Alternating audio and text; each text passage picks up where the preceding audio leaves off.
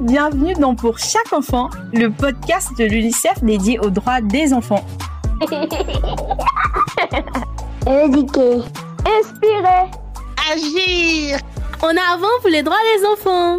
Ce podcast vous est présenté par les jeunes blogueurs de l'UNICEF Côte d'Ivoire.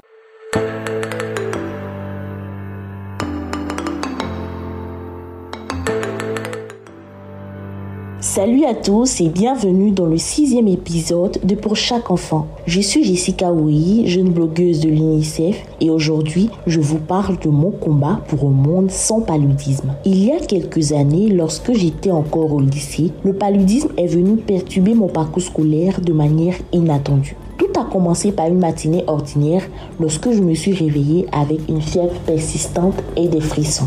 Au début, mes parents ont pensé que c'était juste un rhume. Mais lorsque les symptômes ont persisté pendant plusieurs jours, ils ont commencé à s'inquiéter. J'ai été emmenée chez le médecin où le diagnostic est tombé. J'avais contracté le paludisme. Les semaines qui ont suivi ont été éprouvantes. Les fièvres étaient intenses. J'avais des douleurs musculaires, un manque d'appétit et j'éprouvais une fatigue extrême. Cet épisode de ma vie m'a appris l'importance de la prévention du paludisme. Alors aujourd'hui, nous allons parler des effets dévastateurs de cette maladie sur la population.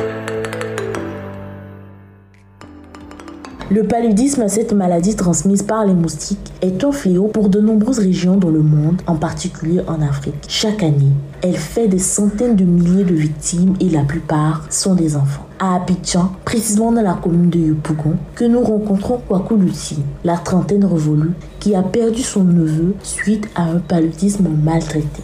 L'enfant chauffait, les fièvres se répétaient, mais nous n'avons pas vraiment prêté attention à ça parce que nous nous sommes dit, voilà, vous savez, on est en Afrique, peut-être que les dents de l'enfant sont en train de pousser, l'enfant en pleine croissance, donc c'est normal que l'enfant puisse chauffer parce que son corps se développe. Et ce qui nous a alarmé, les fièvres était à répétition. Son corps chauffait sur des jours, sur des semaines. Malgré ce que le pharmacien nous avait prescrit, mais ça persistait toujours. Et là, ce soir-là, l'enfant chauffait tellement qu'il l'a envoyé à l'hôpital et sur la route même, d'après ce que sa maman m'a dit, l'enfant commençait à être raide, comme quelqu'un qui est prêt à partir. Arrivé à l'hôpital, ils ont fait tous les diagnostics et ils ont vu que vraiment l'enfant était à 50 grammes de palu et 3 grammes de sang. Ce qui a conduit l'enfant même à une anémie sévère.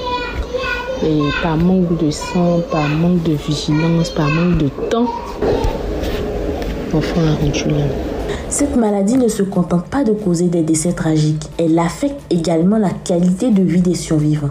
Les fièvres, les douleurs et la fatigue extrême et même les problèmes neurologiques, tout cela fait partie de l'arsenal de ce tueur silencieux. Les professionnels sont souvent incapables de travailler pendant des semaines. C'est le cas de William Yao qui a eu plus de chance. Il s'est retrouvé invalide pendant plusieurs semaines. J'étais en poste dans une ONG en tant que consultant, une ONG américaine de la place. J'ai dû pendant un bon mois ne pas aller au travail parce que le palu m'a terrassé. Un palu, comme les médecins l'ont décrit, l'ont qualifié de sévère, qui a agi sur euh, mon sang. On m'a diagnostiqué en même temps que le palu une anémie sévère.